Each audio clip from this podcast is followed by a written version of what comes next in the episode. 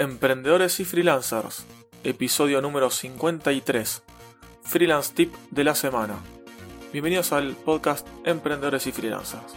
Mi nombre es Aníbal Ardid, soy consultor y desarrollador web desde hace más de 18 años, especializado en startups y nuevos emprendimientos. Los Freelance Tips son episodios donde les hablaré sobre una herramienta o servicio en particular cada semana.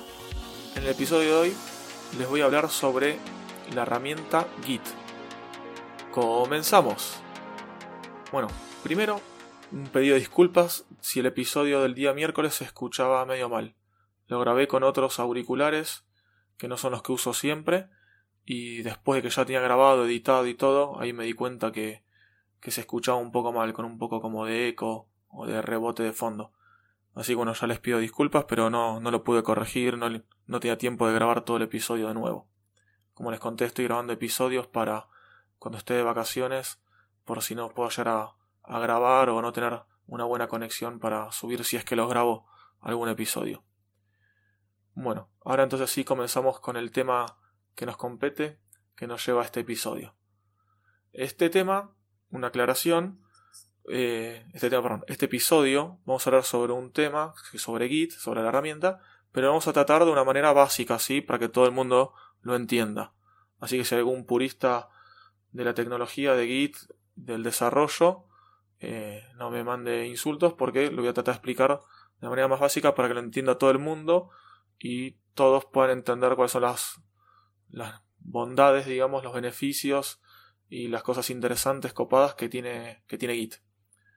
Bueno, ahora vamos a ir en un principio dando la definición de Wikipedia. Git es la herramienta, se escribe G-I-T, ¿sí? se pronuncia, digamos, Git, como les dije, es un software de control de versiones diseñado por Linus Torvalds, ¿sí? que es la misma persona que inventó Linux. Está pensado en la eficiencia y en la confiabilidad del mantenimiento de versiones de aplicaciones. Cuando éstas tienen un gran número de archivos de código fuente, su propósito es llevar registro de los cambios de archivos de computadora y coordinar el trabajo que varias personas realizan sobre archivos compartidos. Ahora vamos a pasar esto al castellano. Con ejemplos de paso, ¿no? Supongamos que si trabajamos solo, después les doy otro ejemplo. Ahora doy un ejemplo si trabajamos en equipo de trabajo. Tenemos un código grande o mediano o chico y estamos trabajando varias personas en el mismo proyecto, en el mismo código. Esto antes de que existiera Git, ¿qué pasaba? Uno tenía diferentes archivos y si estaba trabajando en el mismo archivo con otra persona, era un lío, porque uno al subirlo, por ejemplo, a un servidor por FTP o a un servidor interno privado de una red, el problema es que si están los dos modificando el mismo archivo, se pisaba. ¿Sí? Tenía que decir, bueno, subo yo, ahora bajate el, bajate el cambio, hace un diff, o fíjate cuál, qué cambios hay. Bueno, era bastante riesgoso, peligroso, era bastante lío. Esto lo viene a solucionar Git. Git lo que hace es, en su servidor, ¿sí? Git tenemos, Git es un servicio. Eh, está el, no estoy, sino que sí, es código abierto. Después, bueno, diferentes herramientas, diferentes páginas usan Git. O sea, uno puede tener el servidor, un servidor de Git instalado local en su computadora, instalado en un servidor de una red privada, o usar también, si no, diferentes servicios. Justo este episodio lo vengo a hacer porque hace poquito, hace unos días, en realidad cuando salga este episodio va a ser un mes más o menos, unas semanas, que GitHub, GitHub es una página donde tenés un servidor de Git, que vos podés ahí crear, ya les voy a explicar que es un repositorio, ustedes pueden crear ahí, digamos, diferentes eh, como proyectos, por así decirlo, ¿no? Entonces, bueno, vos ahí podés usarlo. Hasta hace poco, esos proyectos que creas en GitHub, que es esta página que les digo, GitHub, eran eh, para vos crear un proyecto que sea privado, que vos solo veas el código o compartirlo con un pequeño equipo de trabajo, esto tienes que tener una cuenta paga. Si no, eh, con la cuenta gratuita podías crear proyectos la cantidad que quisieras, pero eran visibles para todo el mundo. O sea, mucho código que se baja, que es código libre, está de esta forma eh, subido, digamos, a GitHub. Por ejemplo, Linux, varias distribuciones de Linux, mucho código, por ejemplo, WordPress, en realidad WordPress en sí, eh, no estoy bien seguro del código porque sé que los plugins están todos por SVN, pues yo hice un par de plugins se suben por SVN, que es otra herramienta de control de versiones también. Muy similar a Git, con diferentes características. Pero bueno, a lo que iba. El código en esas páginas, GitHub, hay otra que llama GitLab, hay otra que llama Bitbucket y hay otras más. según la cuenta que pagabas, según el plan y según estos servicios, puedes tener los proyectos privados, solamente para tu usuario o alguien que lo compartas, o públicos para todo el mundo. GitLab, por ejemplo, y Bitbucket tenían cuentas gratuitas con repositorios privados. Lo que te limitaban era la cantidad de gente que puede colaborar en ese repositorio, la cantidad de gente con la que puedes de forma privada compartirle el código.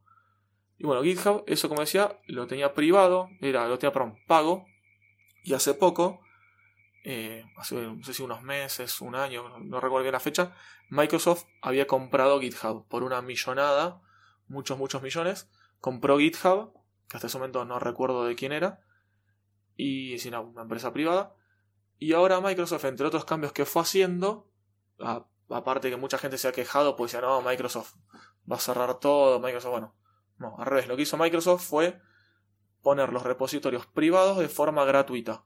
Para los que tenemos las cuentas gratuitas, por ejemplo, tenés el repositorio privado sin pagar. La diferencia con la cuenta paga es la cantidad de colaboradores, la cantidad de gente con la que puedes compartir el código de forma privada. Bueno, a colación de todo esto fue que se me ocurrió hacer un episodio explicando sobre Git, GitHub, GitLab, etc. Volvamos entonces. lo bueno, el beneficio de GitHub, de Git, perdón, como de otras herramientas, como por ejemplo SVN, que es otra similar, pero ya es muy vieja y casi nadie la usa. Em, como les decía, lo, lo bueno es que uno tiene el código local en su computadora. Por ejemplo, yo tengo mi código. En mi empresa donde trabajo tenemos, cada uno tiene su código en su máquina. Aparte, tenemos un servidor privado de GitLab, porque GitLab tiene código libre y vos lo puedes instalar en tu servidor de forma gratuita con código abierto. Entonces tenemos un servidor privado local, no lo tenemos en la nube. Y eh, cada uno en su código va haciendo lo que quiere. Es más, dos personas o más podemos estar modificando el mismo archivo exactamente. Cuando alguno termina de realizar los cambios, lo sube. Ah, después les explico más o menos cómo es este, estos pasos. Uno lo sube y listo. En caso de que justo otra persona lo haya actualizado, cuando vos lo vas a subir te va a decir que hay otros cambios, que alguien los, subió antes, entonces vos te los bajás esos cambios y automáticamente, normalmente no hay ningún problema, si no es muy fácil de arreglar, normalmente hace un merge, hace un mezclado del código que ya subió la otra persona con nuestros cambios nuevos. De esa manera no estamos pisando el código de nadie, no estamos rompiendo nada y se puede trabajar de forma colaborativa entre un montón de personas al mismo tiempo en el mismo archivo o en el mismo proyecto. Esa es la característica que yo destaco más de lo que es trabajar con un sistema de, eh, de, Git, SVN y de control de versiones. Aparte, por su nombre, como lo dice, control de versiones, lo que hace es cada vez que alguien sube algún cambio, o hasta borra algo, o hasta hace cualquier cosa, todo queda versionado, todo queda en un histórico. Hasta que borremos el proyecto o borremos el histórico, que no nos hace eso nunca en realidad, nosotros vamos a tener todo, todo un histórico y podemos ver qué pasó, qué cambio hubo de... qué cambio si hubo de, de commit, digamos, se dice a commit, ¿sí? de, de subida a subida, que se puede ver todo, quién lo hizo, las líneas que tocó, la verdad que es algo impresionante, que bueno, que hay mucha gente que ni lo conoce o no lo usa. Bueno, ahora voy al, al otro beneficio también de si uno quiere trabajar solo, por ejemplo. Como yo trabajo con todos mis proyectos privados, hasta de clientes o lo que sea, lo que yo hago muchas veces es trabajar en local, como hacen muchos, y lo que yo hago no es usar FTP, yo uso Git solamente. Entonces, aparte de, tener un mayor control yo del código, tengo el código como un, también un, servidor como te queda como un backup. ¿Sí? Yo uso, hasta ahora usaba GitLab porque tiene los repositorios privados gratuitos entonces yo creaba un proyecto en GitLab, en GitLab, GitHub, en el que sea, ¿no? Uno crea un nuevo proyecto, se crea un repositorio, eso se llama repositorio. Repositorio es un lugar donde vas a tirar archivos. Entonces vos creas un repositorio, a usar para uno, más proyectos, para lo que vos quieras. Creas un repositorio, entonces vos agarras y localmente, o en un servidor o donde sea, inicias, haces un init, digamos, del proyecto, del repositorio, poniendo después la URL, la dirección, enlace que te dan, esa página donde vos lo creas el repositorio, te da un enlace. Ese enlace que vos tenés es donde después, bueno, va a estar comunicándose, subiéndose y bajándose los diferentes cambios. Entonces, bueno, vos iniciaste, tenés una carpeta, por ejemplo, con un proyecto, no sé, de WordPress, y tenés todos tus archivos. Ahí agarras y los subís en un principio, por supongo que está vacío, ¿no? Los subís al repositorio. Esto lo que tienes que hacer, bueno, es agregar los archivos, se agregan de forma local, porque esto también lo que tiene, eh, trabaja local hasta que vos ejecutas un comando, el push, que se llama push, y lo subís al servidor. Entonces vos puedes estar haciendo cambios y guardándolos, creando versiones, digamos, comiteando, sería como guardando esos cambios, y lo vas haciendo todo localmente si querés, con diferentes mensajes. Vos, cada vez que haces algo y lo comitías, se dice cuando haces un commit, cuando guardás el cambio, por así decirlo, vos le puedes poner un mensaje. Entonces, si no sé, por ejemplo, primera instalación de WordPress, subís este cambio, ¿no? Lo, lo guardás. Luego, por ejemplo, instalás diferentes plugins. Pones, no sé, instalación de plugins. Tum, lo comitías. Y así esas varias cosas. Cuando haces un push, todos esos, esos commits que hiciste se suben al servidor donde esté. Ya sea a un servidor privado que vos tengas en tu red local, a GitLab, GitHub, Bitbucket, al que sea. Eso se sube. Y ahí sí las personas que tengan acceso al repositorio pueden ver esos cambios y aparte bajárselos. Entonces ahí, ¿qué pasa cuando vos querés bajarte los cambios? Los hiciste, por ejemplo, en otra computadora, los hizo un compañero.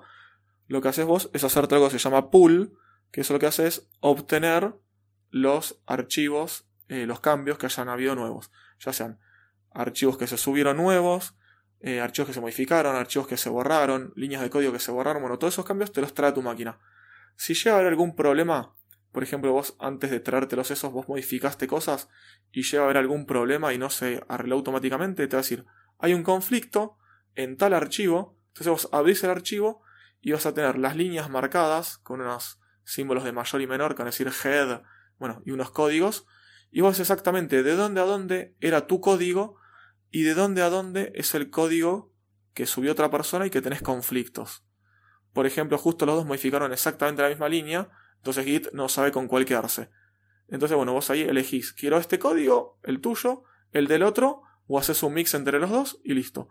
Marcas como que eso ya está resuelto, agregás el archivo y subís el cambio, y listo.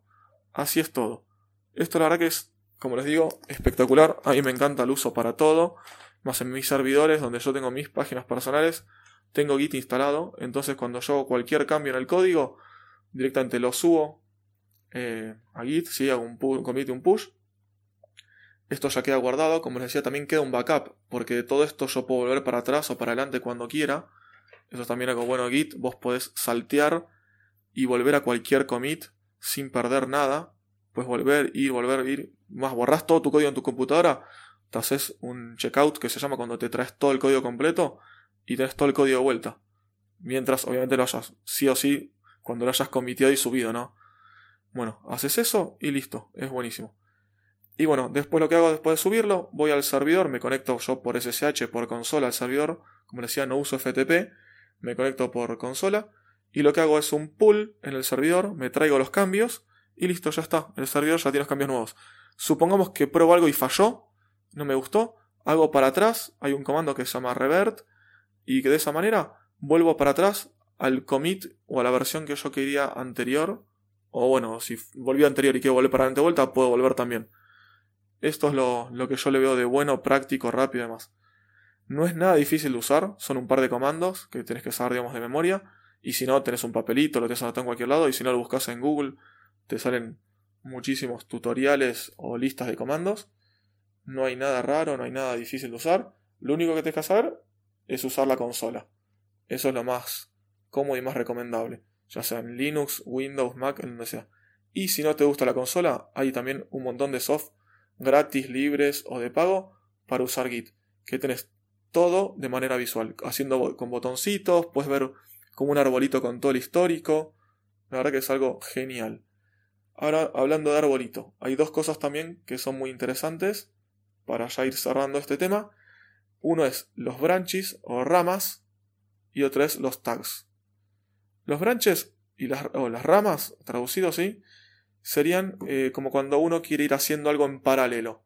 Por ejemplo, yo estoy con un proyecto ya está funcionando y en paralelo quiero ir haciendo otra cosa, por ejemplo, una funcionalidad nueva, o no sé, tengo que cambiar todos los botones de la página y bueno, para no ir cambiándolos a poquito y que se vea la mitad bien y la mitad mal, o de una manera y la mitad de otra manera, lo estoy haciendo en paralelo. Se crea un branch, que es que crea como una rama de un árbol, uno piensa que tiene una rama lisa, digamos, sin ninguna subrama, por así decirlo, no sé cómo se llaman, sin ningún nodo, digamos, que le sale, y vos de repente, a partir de un palito, agarras y de ese palito tuk, te abrís y sacas otro palito en paralelo. Eso sería como una rama, ¿sí? Como las ramas del árbol, un branch. Entonces, ahí vas manteniendo en paralelo, vas haciendo los cambios que vos quieras. Cuando vos ya estás seguro y ya terminaste todo, por ejemplo, agarrás y eso lo volvés a unir a la rama principal.